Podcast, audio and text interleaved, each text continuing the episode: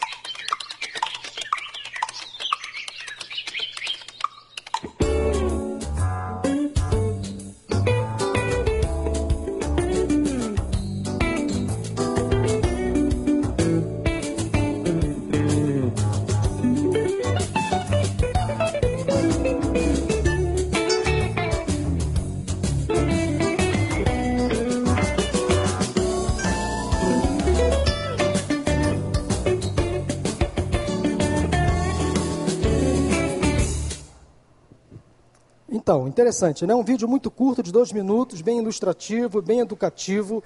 Esse vídeo denuncia a chamada geração cabeça baixa, que não é apenas composta por pessoas que trabalham, usam computador, mas aquelas pessoas que fazem uso dos smartphones, tablets de forma constante. E é uma doença moderna. Há alguns anos atrás, a medicina não catalogava, não tinha tantos números de pessoas que estão sofrendo de uma doença chamada de curvatura na coluna, por conta do mau uso dos celulares, computadores em geral. Mas, enfim, fica aí esse recado para que você tome conta da sua postura, é, principalmente no que diz respeito ao uso dos tablets, smartphones, para que você não tenha problemas no futuro. Afinal de contas, vale a pena cuidar da postura física, isso é muito importante. Amém ou misericórdia? Então, amém, tá bom? Abra sua Bíblia no Evangelho de Lucas, capítulo 13. Lucas, capítulo 13. Os versículos também serão projetados pelas telas, mas se você quiser acessar o seu smartphone, seu tablet, fique à vontade, mas depois coloque o seu smartphone, celular aí encostadinho e olhe para cima, fique ereto, tá bom assim? Não fique tentado a olhar para baixo. Lucas capítulo 13, de 10 a 17. O tema dessa mensagem é muito sugestivo. Pare de olhar para baixo.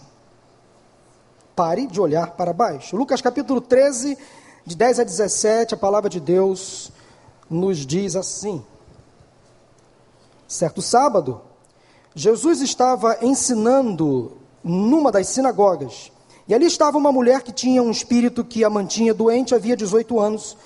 Ela andava encurvada e de modo algum podia endireitar-se. Ao vê-la, Jesus chamou-a à frente e lhe disse: Mulher, você está livre da sua doença. Então lhe impôs as mãos, imediatamente ela se endireitou e passou a louvar a Deus. Indignado porque Jesus havia curado no sábado, o dirigente da sinagoga disse ao povo: Há seis dias em que se deve trabalhar Venham para ser curados nesses dias e não no sábado. O Senhor lhe respondeu: Hipócritas, cada um de vocês não desamarra no sábado o seu boi ou jumento no estábulo e o leva dali para dar-lhe água? Então, esta mulher, uma filha de Abraão, a quem Satanás mantinha presa por 18 anos, ou melhor, 18 longos anos, Não deveria no dia de sábado ser liberta ou libertada daquilo que aprendia? Tendo dito isso, todos os seus oponentes ficaram envergonhados, mas o povo se alegrava com todas as maravilhas que ele, Jesus, estava fazendo. Amém? Irmãos, parece que o ano finalmente começou, ou vai começar amanhã, segunda-feira, que é tradicionalmente a primeira segunda-feira após o carnaval. Já passaram as férias, passou o carnaval, e este ano de 2018 promete ser um ano bastante atípico. Se você já olhou aí o seu calendário, nós teremos muitos feriadões. E se uma coisa carioca gosta é de feriadão, né? Emendar feriadão. Muitos feriadões, Copa do Mundo na Rússia e eleições lá em outubro. Então o ano vai passar voando. Para alguns, o ano de 2018 vai ser longo, mas para a grande maioria vai ser muito rápido. Eu vi uma nota, li uma nota dizendo que 2018 só vai começar em 2019.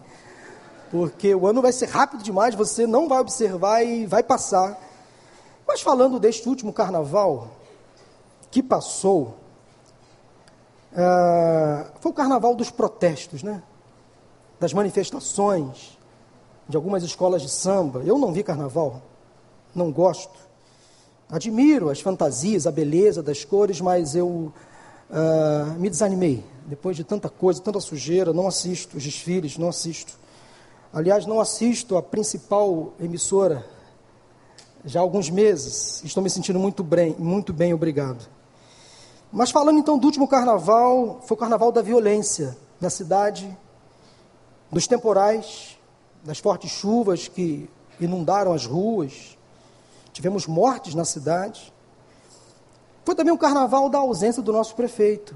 Diga-se de passagem, uma ausência desnecessária nesse período da principal festa da cidade. Ele se ausentou, teve lá as suas razões, mas eu achei desnecessária a mudança dele para um outro país nesse período. Ah, mas foi também o carnaval que fez mais estragos na vida de muitas pessoas. Muitos chegaram à quarta-feira de cinzas cabisbaixos, derrotados, entristecidos, encurvados, por conta das inconsequências, por conta das aventuras, por conta de um prazer momentâneo, de uma alegria que termina na quarta-feira de cinzas, por conta de desejos, quantos excessos, quantos desmandos, quantas irresponsabilidades, quantas atitudes impensadas, inconsequentes durante esse carnaval. Quantos casamentos foram desfeitos, quantos lares foram destruídos, quantos jovens e adolescentes e crianças experimentaram o primeiro trago, o primeiro gole. Isso vai repercutir logo ali adiante. Quanta dor, quanto sofrimento, depois desses poucos dias de folia.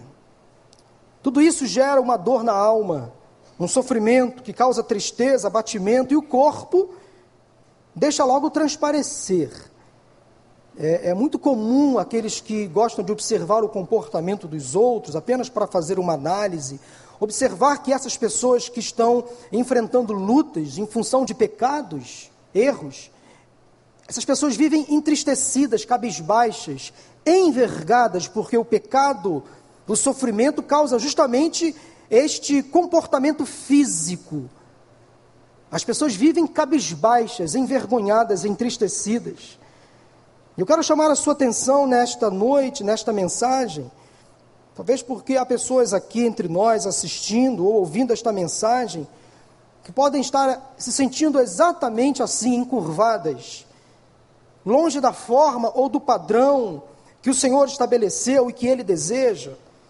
E se você prestar atenção, em nome de Jesus, naquilo que Deus tem para você, hoje mesmo, você poderá sair daqui liberto, restaurado, erguido, voltando à sua posição original, tendo o seu pe pecado perdoado, saindo daqui hoje em nome de Jesus, erguido, olhando para frente e para o alto. Eu tenho esta certeza à luz da palavra de Deus, à luz do Evangelho de Jesus Cristo. Eu quero chamar a sua atenção nesta noite para que nós analisemos em conjunto os personagens envolvidos nesta leitura. Neste episódio que acabamos de ler, de Lucas capítulo 13, a partir do versículo 10 até o 17. Nós vamos analisar os personagens que estão nesta cena, neste milagre, nesta libertação registrada pelo evangelista Lucas. Eu classifico todas essas pessoas que aqui estão descritas em dois grupos distintos: os encurvados e os erguidos. De um lado, os dobrados, os envergados, os encurvados, aqueles que olhavam apenas para o chão, que tinham uma visão sempre rasteira, limitada, os negativos, pessimistas, materialistas, oprimidos pelo pecado. Mas do outro lado, nós temos os erguidos, os eretos, aqueles que olhavam para frente e para o alto, os bem resolvidos, os otimistas, as pessoas cheias de fé, de esperança, os agentes da graça.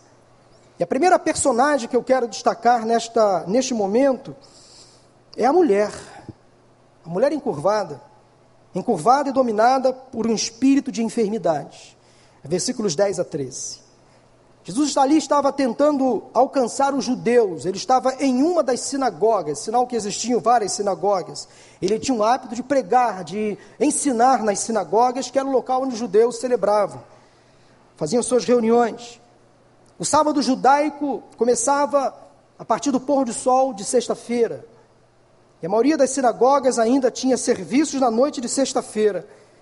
Então, esta é provavelmente uma noite de sexta, ou talvez aí uma manhã de sábado.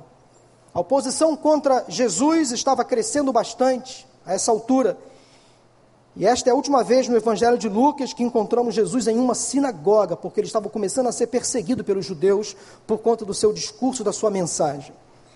Ele viu essa pobre mulher que vivia encurvada, de modo que não conseguia andar normalmente, ela tinha uma curvatura na sua coluna vertebral. E o que ela sentia foi mais do que apenas um caso de osteoporose ou artrite. Ela vivia assim há 18 anos. Imagine você, nós estamos em 2018, desde o ano 2000, alguém vivendo assim. Imagine o tempo, as angústias, alguém olhando sempre para baixo. Eu posso imaginar ela inclinada para tudo e para todos. Ela vivia assim por 18 anos. Ela passou os seus últimos 18 anos olhando para a terra, numa visão sempre rasteira, limitada. Os seus movimentos eram limitados, os seus gestos corporais eram difíceis e ela só podia descansar, dormir, enrolada em uma posição quase que fetal. É para você entender a dor, a angústia dessa mulher. Ela não nasceu assim. Ela se curvou ao longo da sua vida. É muito difícil quando alguém adquire ao longo da vida uma doença física, um, uma postura inadequada. É preciso lembrar que foi o médico Lucas quem registrou esse fato. Lucas tem uma análise muito especial para registrar os milagres de Jesus. E a análise de Lucas fez com que ele pudesse então perceber e checar essa história com exatidão. Ele foi muito cuidadoso na análise deste fato. Ele usou uma palavra grega muito interessante para diagnosticar a enfermidade desta mulher. Ele não usou, por exemplo, uma palavra grega que significaria uma doença física ou uma lesão corporal causada por um acidente ou por uma queda. Não. Ele usou uma outra palavra grega, astenia, que significa alguém entristecido, alguém fraco, prostrado. No versículo 11, ele relata então que ela tinha um espírito que a mantinha doente. Há uma outra versão que diz que ela tinha um espírito de enfermidade. A palavra grega então nos traz essa ideia: alguém que estava curvada, prostrada, uma espécie de opressão demoníaca. É o que esta mulher estava sofrendo ali. Ela estava oprimida por espíritos malignos. Isso o texto nos deixa muito claro. Parece mesmo que essa mulher não teve nenhuma causa física para a sua aflição. Os médicos de hoje podem testemunhar a incrível conexão que há entre a mente e o corpo. Doenças mentais ou emocionais geram problemas físicos. Nós precisamos então admitir que várias enfermidades são causadas por espíritos malignos. A Bíblia conta, fala sobre isso. Essa tese é explicada por Jesus no versículo 16, quando ele disse que Satanás a mantinha presa por 18 anos. Então era de fato uma opressão maligna. Espíritos demoníacos podem provocar problemas físicos, mas nem todas as doenças ou enfermidades são causadas por demônios. Isso nós sabemos também. Há 26 milagres registrados no Novo Testamento, onde Jesus cura alguém de um problema físico e apenas sete deles são causados por influência demoníaca. Mas não podemos negar, de forma alguma, não podemos negar que Satanás, sim, enferma, adoece o ser humano com doenças emocionais e também físicas. Espíritos demoníacos podem influenciar uma pessoa de diversas maneiras. O termo possessão demoníaca não aparece no Novo Testamento, mas endemoniado sim. Nós temos vários exemplos na Bíblia ou no Novo Testamento de pessoas que foram possuídas por espíritos malignos. É só você, por exemplo, se lembrar do episódio do Gadareno, quando foi liberto de uma possessão demoníaca, uma legião de quase seis mil demônios atormentavam aquele homem dia e noite. Quando ele se encontrou com Jesus, Jesus, numa palavra, expulsou aquela legião de demônios. E você, ao ler as Escrituras, você vai perceber o estado daquele sujeito. Eu não sei se você já teve a experiência de se encontrar ou ver alguém possuído por Satanás. É algo realmente tenebroso. É algo realmente difícil. É uma experiência dramática, quase que assustadora. Mas um espírito mentiroso havia convencido essa pobre mulher de que ela não conseguiria se levantar, ela estava oprimida, não possessa. Por 18 anos ela se manteve cativa, escrava, amarrada a um espírito opressor, presa a essa doença. Durante muitos anos as pessoas disseram a ela, provavelmente, levante-se. E ela dizia: Eu não posso. Olhe para cima, eu não consigo. Levante seus olhos, não dá. Quando perguntava por que não, ela dizia: simplesmente eu não posso, eu não consigo. Eu sinto dores nas costas. Minha posição não volta ao normal. Alguns de vocês podem ter uma boa resposta para não se livrar de algumas doenças ou compulsões. Por exemplo, alguém pode dizer para você ou para alguns de vocês: pare de beber, e você responde: não consigo. Pare de fumar, eu não consigo. Para de olhar pornografia, eu não posso, não consigo, é mais forte do que eu. Para de usar uma droga, eu não, não posso. Para de ser amargo, eu não consigo. Perdoe aquela pessoa que te magoou, não dá, eu não consigo, eu não posso. Hoje, em nome de Jesus, você pode se livrar de todos os seus não posso, não consigo, eu não tenho condições, em nome de Jesus. Você pode sair daqui hoje erguido, olhando para frente, longe das amarras, das tensões, das opressões malignas. Às vezes parece que o inimigo coloca uma estaca de madeira e você fica preso aos seus desejos, suas vontades, seus pecados de estimação e não consegue mais sair daquele lugar. A sua visão passa a ser então limitada, rasteira, você fica encurvado, olhando sempre para baixo. Mas há uma força dentro de você que vem do Espírito Santo que diz: você pode. Esse não é o seu lugar. Você não foi criado para viver assim, olhando para baixo. Saia daí. Olhe para cima, olhe para o alto. Deus tem poder para erguer você de todas as suas opressões. Uma das melhores ferramentas do diabo é tentar erguer uma fortaleza em sua mente para fazer você pensar que não pode algo que Deus quer que você se desprenda, por isso que a Bíblia diz em Efésios 4, 27, não deixe lugar ao diabo. E em Tiago 4, 7, resistam ao diabo, ele fugirá de vocês. Se você der a Satanás a sua mão, ele tomará todo o seu braço depois todo o seu corpo.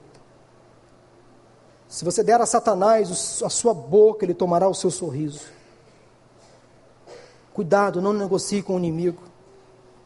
Se você der a Satanás os seus olhos, ele dominará toda a sua mente, depois as suas emoções. Portanto, muito cuidado. Não dê ouvidos a Satanás. Essa mulher vivia assim há 18 anos e ela foi impactada por, por Jesus naquele dia, naquela sinagoga. Então, a primeira análise que eu quero fazer com vocês nesta oportunidade é esta mulher. Imagine aqueles circos pequenos do interior que se apresentavam nas cidades, eu não sei aqui quantos, quando criança, frequentavam circos. Eu, quando era criança, eu tinha um sonho de ir a circo. E os meus pais nunca tiveram condições ou vontade de me levar a um circo. E eu só fui visitar o circo pela primeira vez quando eu era, já era casado e tinha o meu primeiro filho. Não foi um circo de Soleil, foi um, um circo, né, o pastor Ricardo, foi um mata-rato, né, como o pastor Ricardo diz. Um circo de subúrbio, lá em Sulacap, no estacionamento do Carrefour. Ele estava montado, eu fui lá. Depois eu fui ali em Guadalupe, na Avenida Brasil, naquele mercado Presunic. Esse circo de subúrbio, muito comum na cidade do interior. E, e era comum ver, por exemplo, naqueles circos do interior, circos muito pobres, um elefante, por exemplo, amarrado a uma pequena estaca de madeira fora da jaula. Não sei se você tem essa ideia no seu imaginário, passa essa ideia. Aqueles bichos enormes amarrados numa simples estaca de madeira. Mas aquele animal foi condicionado, desde filhote, a ficar preso a uma estaca. Sabe por quê? Porque quando ele era pequeno, filhote, ele era amarrado a uma barra de ferro, pesada. Ele tentava, quando pequeno, sair daquela amarra e não conseguia. Então ele era condicionado durante anos a ficar preso a uma corda. E ele cresceu. Ele virou um elefante adulto. E o seu tratador agora coloca ele não mais numa barra, mas numa pequena estaca de madeira. Ele fica ali, não sai do lugar. Ele não sabe a força que tem. Ele não sabe que se ele der um passo, ele derruba aquela estaca e muita coisa. Mas ele fica ali. Às vezes Satanás faz isso com a gente, sabia? Nos coloca presos, nos condiciona, nos manipula. E nós não entendemos, não sabemos ou desconhecemos a força que temos para sair dessas amarras que ele coloca na nossa existência, essas opressões que ele coloca à nossa frente, em nome de Jesus. Você tem uma força dada por Deus para se livrar, se libertar de toda opressão demoníaca, de todo mal que Satanás tenta colocar você preso, estagnado. Há uma força que vem de Deus, da palavra do Senhor, para te liberar nesta noite dessas amarras, dessas encurvaturas, dessas opressões malignas. Em nome de Jesus, aceita esta palavra. E não diga mais, eu não posso, eu não consigo, é mais forte do que eu. Nenhuma tentação virá sobre você, além da sua capacidade de dizer, não, tentação, eu não vou cair na sua lábia. Isso é bíblico. Então não coloque a culpa no outro. Entenda que você tem um Deus todo-poderoso e Ele te dá forças para se livrar de todas as amarras. Uma vez analisada a primeira personagem do texto, vamos à segunda. Vamos agora considerar o dirigente da sinagoga, encurvado e dominado pelo espírito do legalismo e da insensibilidade. Quem era o dirigente da sinagoga? Era a pessoa responsável em dirigir os cultos, selecionar os participantes, manter a ordem. Era o dirigente do culto, era o auxiliar do rabino. Era um leigo com responsabilidades mais administrativas, mas ele tinha algum conhecimento religioso. Ele não era o rabino, mas era o auxiliar dos trabalhos, uma espécie de co-rabino. Se você é um leitor atento do Novo Testamento, vai lembrar que Jairo era um líder de sinagoga, um dirigente de sinagoga. Naquele mesmo que estava com a sua filha à beira da morte, quando Jesus chegou à sua casa, ela estava morta e ele ressuscitou, fez a filha de Jairo reviver. Mesmo não tendo então uma função unicamente religiosa, em versículos 14 e 16, nós encontramos aí no texto a figura do líder da sinagoga, o dirigente da sinagoga. Ele era uma pessoa respeitada, ouvida pelos, pelas demais pessoas, mesmo não sendo então o principal responsável pelo ensino da lei, das escrituras, ele conhecia a lei ele citava a lei. O líder da sinagoga estava lá, completamente dominado por um espírito legalista e insensível, criticou a atitude de Jesus, porque estava trabalhando no sábado, curando aquela mulher enferma. Ele vivia com um livro de regras debaixo do braço e pronto para desafiar Qualquer pessoa que não rezasse na sua cartilha. Ele parecia com um apontador do jogo do bicho. Nem sei se ainda tem jogo do bicho, né? Se você um dia jogou no bicho, você sabe que. Lembra o que estava escrito lá? Vale o que está. Ah. Viu? Pegadinha pastoral. Brincadeira, brincadeira. Vale o que está escrito. Era o que estava escrito lá na folhinha do jogo de bicho. Para esse líder, valia o que estava na lei tinha que cumprir. Haja o que houver, tinha que cumprir. É sábado, não pode trabalhar, não pode fazer esforço. E ele estava ali como um chefe da sinagoga, ditando as regras e as normas. Citou a própria lei, Êxodo, capítulo 20, versículo 9, para justificar a sua ação. Não caberia, segundo ele, uma cura na sua sinagoga no sábado. Era inconcebível. Olha quanta petulância. Entenda o seguinte: uma coisa é citar as Escrituras, outra coisa é aplicá-la devidamente, corretamente. Uma coisa é falar do exemplo, outra coisa é ser o exemplo. Uma coisa é seguir as regras, outra coisa é saber que para toda regra pelo menos uma exceção, o bom senso, entender o contexto, olhar cada situação particular. Uma coisa é a lei, outra coisa é a graça. Uma coisa são as coisas, outra coisa são as pessoas. Nunca coisifique as pessoas e nunca personalize as coisas. E tem gente hoje colocando as coisas em primeiro lugar, os bens em primeiro lugar. Os judeus faziam algumas lacunas, abriam algumas brechas e exceções na lei do sábado, por exemplo, quando era de seu interesse. Eles descobriram uma maneira de cuidar dos animais no sábado, daí Jesus acusou eles de tratar melhor os seus animais do que as pessoas. Eu gosto da maneira como Eugene Peterson, na sua Bíblia parafraseada, a mensagem, escreve os versículos 15 e 16. Ele fala assim: chega de enganar o povo. Todo sábado vocês tiram seus animais do estábulo e os levam para beber água, sem se preocupar com o dia, com o dia do sábado. Então, onde está o erro de libertar hoje esta filha de Abraão amarrada por Satanás há 18 anos? Os judeus cuidavam dos seus animais melhor do que cuidavam das pessoas, dos outros. E abro aqui um parêntese: quantas pessoas hoje tratando melhor os seus animais do que o próximo? Você conhece alguém assim? Eu conheço muita gente. Que transferem para um animal todo o amor, todo o carinho que poderiam transferir para uma criança, por exemplo. Por favor, não estou aqui fazendo apologia a maus tratos, de forma alguma. Animais têm que ser bem tratados, bem cuidados, mas não são pessoas, não são gente. Por favor. Tem gente tratando o cachorro como se fosse o filho, o marido, ou o não marido, né? Dorme na mesma cama come no mesmo prato. Que negócio é esse? Parece uma insanidade. Eu tenho essa opinião, e como diz aí um radialista famoso, essa é a minha opinião, não tenho sempre razão, pelo sim, pelo não, essa é a minha opinião. Não sou dono da razão, mas essa é a minha opinião. Eu tenho esse parecer. Não sei se você vai concordar comigo, mas a gente tem que tomar um certo cuidado. Animais são animais, têm que ser bem tratados, sim. Se você não quer um animal, não pegue para criar. Porque vai fazer cocô na sua sala, no seu sofá, vai dar trabalho, vai latir, vai, mas se você gosta, cuide bem do seu animal, mas nunca troque o seu cachorro por uma criança pobre. Quem é da década de 80 lembra desse, dessa música de um grupo famoso de rock. Não troque seu cachorro por uma criança, ou melhor, troque seu cachorro por uma criança pobre. Mas veja bem que os judeus estavam ali, o líder da sinagoga ditando as regras, mas não cumprindo.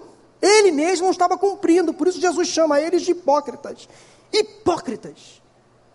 Vocês estão falando uma coisa, mas não estão cumprindo.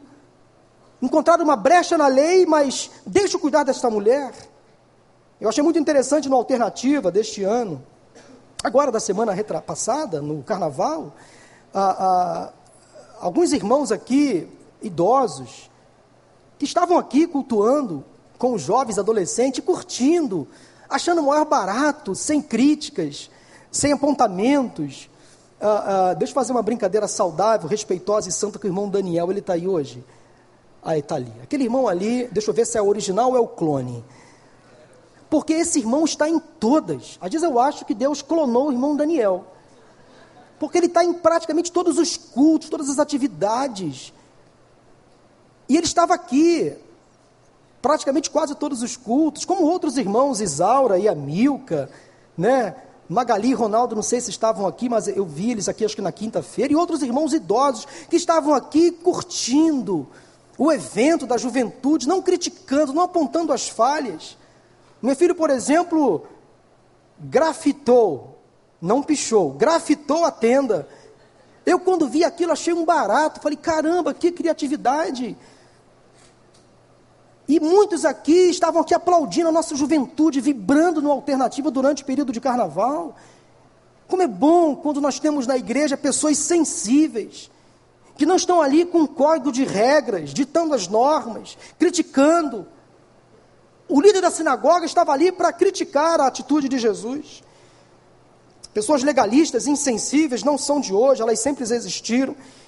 Em 2 Samuel capítulo 6 é uma história interessante envolvendo o rei Davi, a arca do Senhor ficou fora de Jerusalém por um tempo, e finalmente Davi trouxe a arca de volta. E enquanto os sacerdotes traziam a arca de volta a Jerusalém, ele se alegrou, começou a dançar diante do Senhor, se alegrar. E a sua esposa, Mical, filha de Saul, do rei Saul, ao vê-lo feliz, entusiasmado, desprezou o seu comportamento, em outras palavras, ela se curvou às críticas, à insensibilidade. Ela zombou dele em palavras cheias de sarcasmo e ironia, acusou de ser um homem digno e vulgar. Está na Bíblia. A resposta de Davi foi contundente, admiradora. Segundo Samuel 6, 21 e 22, foi perante o Senhor que eu dancei, perante aquele que me escolheu em lugar de seu pai ou de qualquer outro da família dele, perante o Senhor celebrarei e me rebaixarei ainda mais, e me humilharei aos meus próprios olhos. Meu irmão, se é para andar rebaixado, encurvado que seja diante do Senhor. De Satanás, não. Humilhe-se diante do Senhor, o Todo-Poderoso. Davi sabia que Deus conhecia o seu coração, conhecia as suas intenções, ele estava ali dançando diante de Deus, recebendo uma carga da sua própria esposa de críticas. Não deixe que ninguém roube a sua alegria, não deixe que ninguém tire sua, o seu prazer de servir ao Senhor. Não leve em consideração as críticas infundadas, falsas acusações, não leve em consideração. Não ligue para aqueles que pertencem ao grupo dos insensíveis, julgadores, aqueles que gostam de jogar balde de água fria. Vamos considerar o terceiro grupo de personagens presente naquele milagre de Jesus. Lucas os chama de os oponentes. Encurvados e dominados pelo espírito da crítica e da perseguição. Falamos da mulher, falamos do líder da sinagoga, agora os oponentes. Versículo 17. É preciso então dar um destaque especial a esse grupo. Eles recebiam as influências do dirigente da sinagoga. Aparentemente, o líder da sinagoga influenciava esse grupo. Ele tinha os seus seguidores, admiradores, bajuladores. Esse grupo concordava com o rabino, com o líder da sinagoga, baixava a cabeça. Eles não pensavam muito, não tinham suas próprias opiniões, convicções, recebiam as ordens recebidas repetiam as ordens recebidas, melhor dizendo. Eles ficavam ali tentando encontrar uma brecha para perseguir Jesus. Há uma versão que diz que eles eram adversários de Jesus, oponentes, adversários. Muitos nem sabiam o porquê faziam aquilo, mas eram facilmente dominados pelos chefes, pelos líderes da sinagoga. Não gostavam de ouvir, mas gostavam de falar.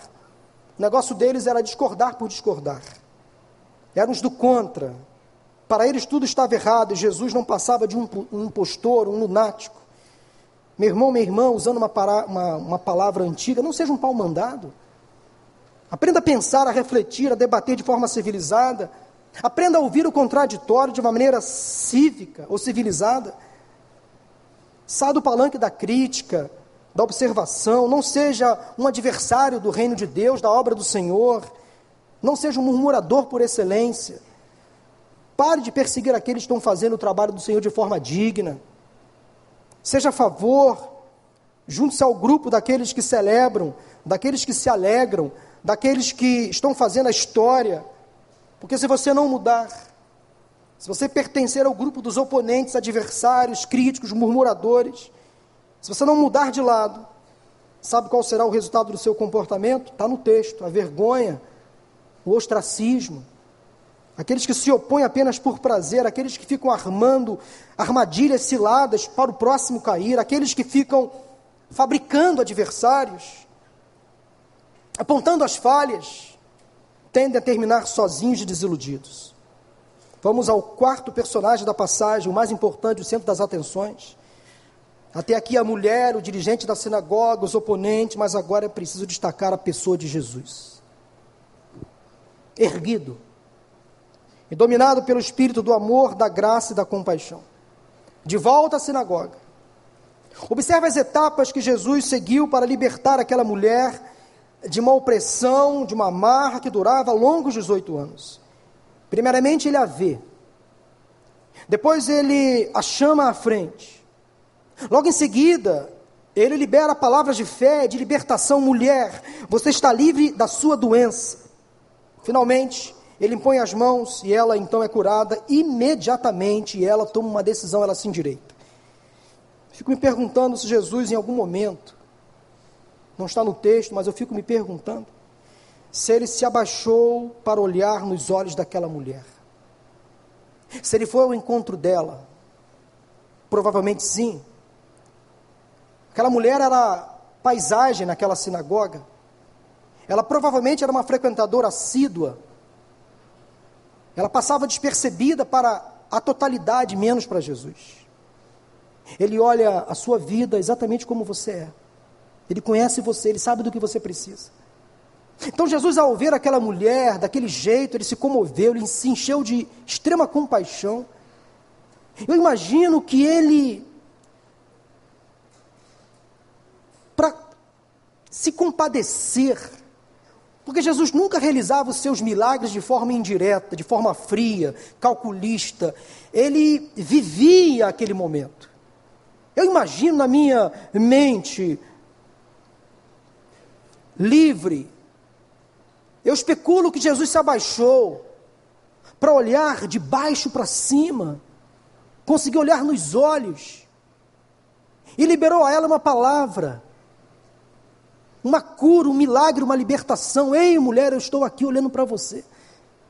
Eu estou abaixo. Agora, fique livre da sua enfermidade. Seja liberta da sua opressão. Ela, ouvir essas palavras, ela se levantou, ela tomou uma decisão, ela se endireitou. E eu fico talvez imaginando também nessa minha mente fértil, livre, fazendo algumas conjecturas, talvez essa mulher por um momento ela passou a refletir na sua vida.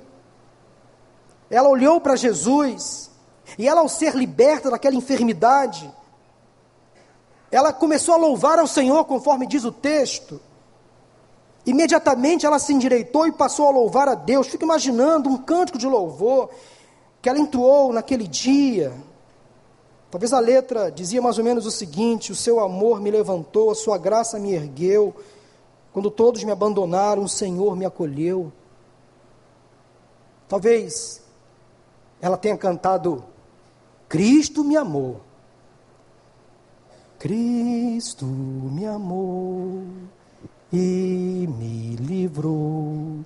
Foi seu imenso amor, me transformou. Foi seu poder foi seu querer. Sim, Cristo Salvador me transformou. Ela entoou um cântico de louvor a Deus. A minha vida estava oprimida. 18 anos olhando para baixo, mas chegou este homem, olhou para mim, me deu atenção, me chamou à frente. Era incomum um homem dirigir a palavra à mulher, muito mais numa sinagoga. Naquele tempo, os menores lugares na sinagoga eram destinados, sabem a quem? Aos homens. Os homens, os meninos sentavam à frente. As mulheres lá atrás. Não tinham vez nem voz. Eram discriminadas. E se há um livro, se há uma religião que resgata o papel feminino, esse livro é a Bíblia, essa religião é o cristianismo que não alija a mulher, faz com que ela se sinta parte. Então não há, não há um movimento social ou ideológico que possa confrontar a igreja, o evangelho, que acolhe toda e qualquer pessoa, sem exceção, que ama, que cuida, que restaura. Este é o Cristo que servimos, que olha nos nossos olhos, que chama aquela mulher para frente, devolve a ela a dignidade, traz de volta o sorriso. A vida e o posicionamento de Jesus são notáveis. Ele é a máxima expressão e manifestação da graça de Deus. É impressionante o seu exemplo. Mas o que mais me impressiona é que ainda hoje há uma quantidade enorme de pessoas que ignoram ou deturpam o seu ensino. Finalmente vamos aos últimos personagens presentes naquele milagre, o povo. Diz o texto no versículo 17 que o povo estava lá, erguido, dominado pelo espírito da alegria. O povo se alegrava com todas as maravilhas que ele, Jesus, estava fazendo. Mesmo sem querer, Jesus atraía uma multidão ao seu lado. Ele não fazia questão, ele não jogava para a galera. Ele não queria ibope, não queria seguidores simplesmente por ter seguidores. Não ficava preocupado com o número. Mas ele, atraía, ele atraía uma multidão. O povo estava lá. Seus oponentes frequentemente estavam na cola de Jesus. Havia o grupo da alegria, do prazer, da vitória, que presenciava os milagres, que se alegrava, que testemunhava as coisas que ele fazia os oprimidos que ele libertava, os encurvados que ele erguia, os milagres então que ele operava, os mortos que ele ressuscitava, as vidas que ele influenciava, os cegos que ele fazia enxergar, os mudos que ele fazia falar, os surdos que ele fazia ouvir. E com tudo isso, o povo se alegrava, o povo era só alegria, não parava de comemorar. Imagine a cena. Isso me faz lembrar quando aquela mulher estava sepultando seu único filho, Lucas capítulo 7, a viúva de Naim, saindo da cidade, a multidão da tristeza, da lástima, do lamento, entrando na cidade, a multidão da alegria. As duas multidões se encontram e se transformam numa só, porque Jesus ressuscita o filho daquela mulher. É isso que Jesus faz. Se você entrou aqui hoje, nesta noite, quem sabe compondo o grupo dos opositores, dos adversários, dos cabisbaixos, entristecidos, em nome de Jesus. Há um grupo aqui bem maior. O povo que se alegra, que testemunha, que testifica, que encoraja, que recebeu as bênçãos do Senhor, a principal delas a bênção da salvação. Eu quero que você então faça parte deste grupo, do povo que se alegra, conforme diz o versículo 17, do povo que está ali presenciando os milagres de Jesus e aplaudindo, a ação de Jesus, olhando as bênçãos, o crescimento da igreja, deixando a murmuração um pouco de lado, isso juntando ao coro, ao grupo dos alegres, dos satisfeitos, dos realizados, daqueles que têm um espírito de alegria no seu coração. Não que as críticas sejam desnecessárias, não estou dizendo isso, elas são necessárias sim, às vezes. Nós crescemos, às vezes, na oposição, na contradição, mas espera lá, Há pessoas se tornam críticas demais, azedas demais, e perdem as grandes bênçãos do Senhor. Perdem os milagres que Deus faz na vida dos outros. Desses cinco grupos de personagens que foram citados aqui, você se identifica com qual deles? Quem sabe você entrou aqui hoje, nesta noite, sentindo como aquela mulher encurvada talvez oprimido, oprimida por pecados, por erros que você mesmo causou ou que alguém fez você sofrer. Eu quero orar por você. Quem sabe você entrou aqui hoje cabisbaixo, entristecido, envergonhado por um problema no seu casamento, na sua família, com seu filho, coisa que você não consegue resolver, não tem estrutura, não tem conhecimento, não tem capacidade. Olha, Deus pode dar a você hoje uma bênção, um milagre, uma porta aberta, uma saída, uma restauração no seu casamento na sua família. E eu creio que o Deus que agiu na vida daquela mulher, o Cristo, que impetrou a ela uma palavra de liberação, de libertação, esse mesmo Cristo estar aqui. Ele tem poder para curar toda e qualquer doença. Nós não somos uma igreja sensacionalista. Nós somos muito criteriosos mas nós somos uma igreja que vive pela fé. Nós cremos que Deus tem poder para curar toda e qualquer doença, toda e qualquer doença, física ou emocional. E a principal delas é a doença que está na alma, alojada na vida de muitas pessoas que ainda não tiveram uma experiência de salvação com Jesus. Eu não sei de que maneira você entrou aqui hoje, eu sei que você pode sair diferente.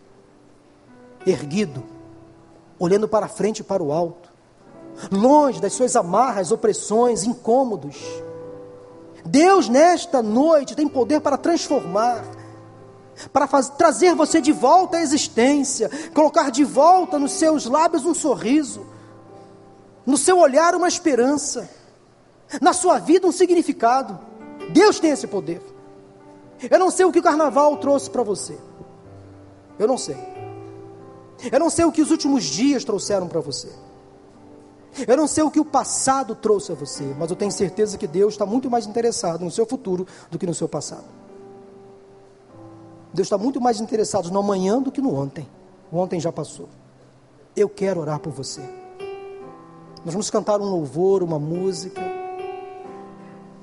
E eu quero convidar aquelas pessoas que se sentem hoje, talvez, cabisbaixas, entristecidas, encurvadas, envergadas pela vida, pelo pecado, pelas opressões malignas, talvez por uma doença física ou emocional, em nome de Jesus. Se você entrou aqui hoje sentindo assim, oprimido, carregado, cabisbaixo, eu quero convidar você durante esse cântico a sair do seu lugar e vir aqui, nós vamos orar. Nós vamos clamar ao Senhor para liberar a você hoje uma unção, uma restauração. Fique de pé. Vamos louvar ao Senhor, equipe. Eu quero convidar você a sair do seu lugar, pedir licença a quem está do seu lado, a vir até aqui. Pode vir em nome de Jesus. Não tenha vergonha, não tenha medo. Se você entrou aqui hoje, olhando para baixo, quem sabe enfrentando uma depressão, uma tristeza, falta de ânimo, falta de esperança, falta de respostas oprimida pelo pecado, enfrentando todo e qualquer tipo de opressão, em nome de Jesus, sai do seu lugar e vem aqui, nós vamos orar. Durante o cântico deste hino, louvemos ao Senhor.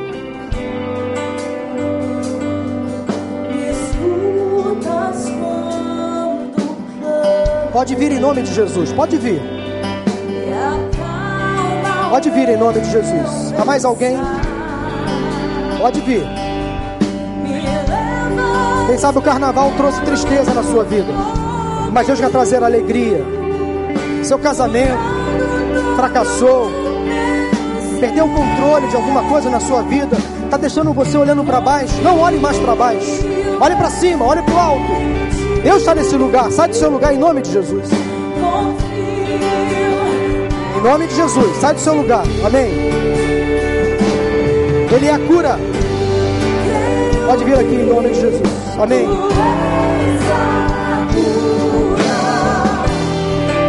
Pode vir em nome de Jesus. Há mais alguém? Pode vir, pode vir. Aleluia. Vem. Em nome de Jesus. Em nome de Jesus.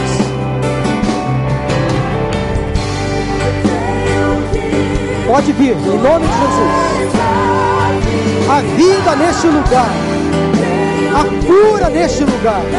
Há milagres neste lugar, em nome de Jesus. Pode sair do seu lugar e vir aqui em nome de Jesus, confessando pecados. Pode vir.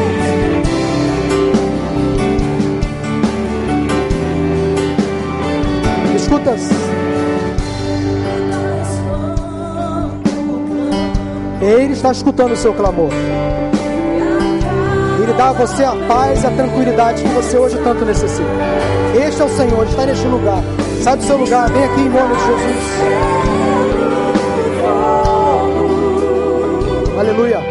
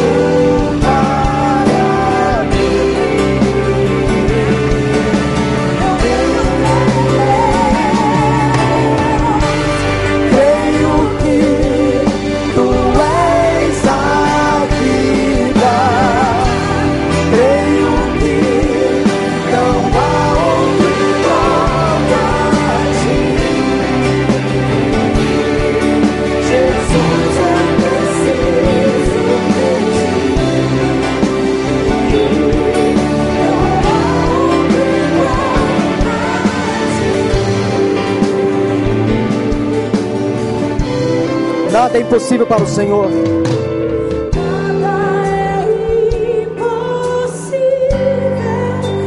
Há mais alguém sai do seu lugar. Há mais pessoas que precisam estar aqui. Sai do seu lugar em nome de Jesus. Peça licença, vem aqui em nome de Jesus. Isso, vem, pode vir. Aleluia.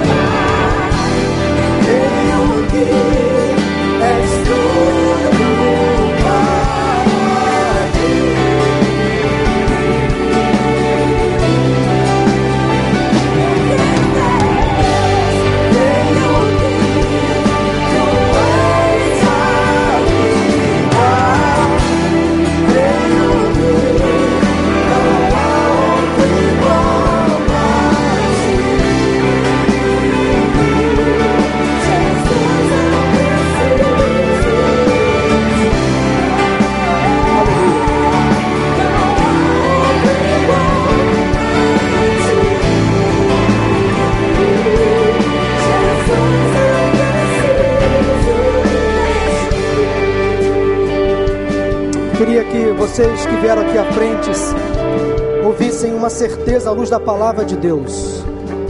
Não há mais estacas, não há mais amarras, não há mais opressão sobre a sua vida.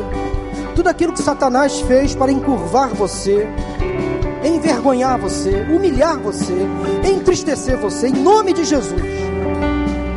A palavra liberada para você hoje é a mesma que Jesus liberou aquela mulher. Você está livre desta enfermidade, desta opressão. Aquilo que Satanás fez para destruir, Jesus fez hoje para erguer. Mas ainda há mais pessoas aqui nesta noite.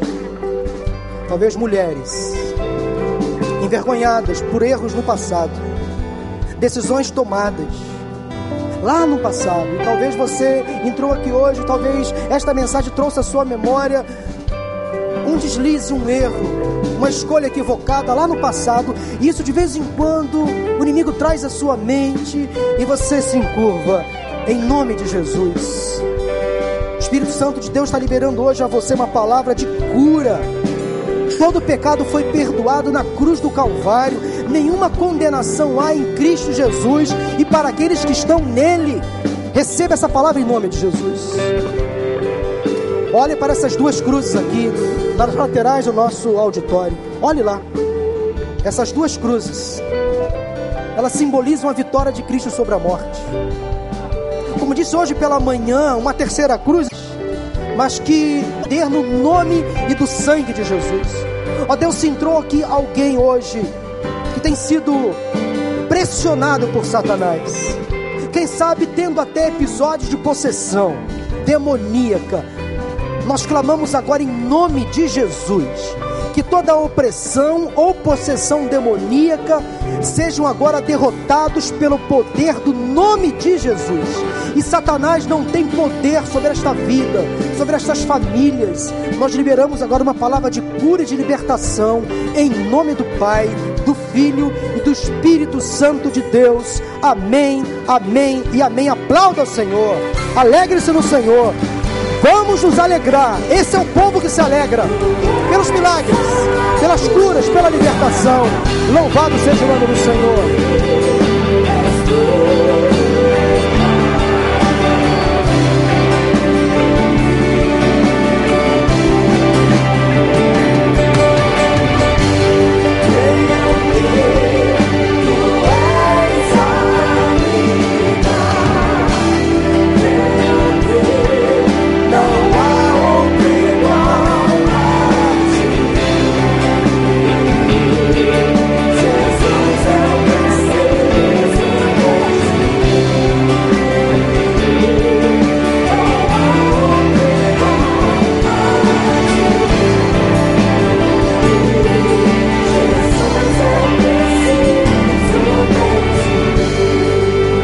Receba agora a bênção do Senhor.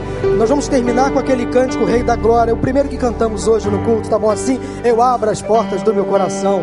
Que linda canção para terminar essa celebração. Que o Senhor te abençoe e te guarde.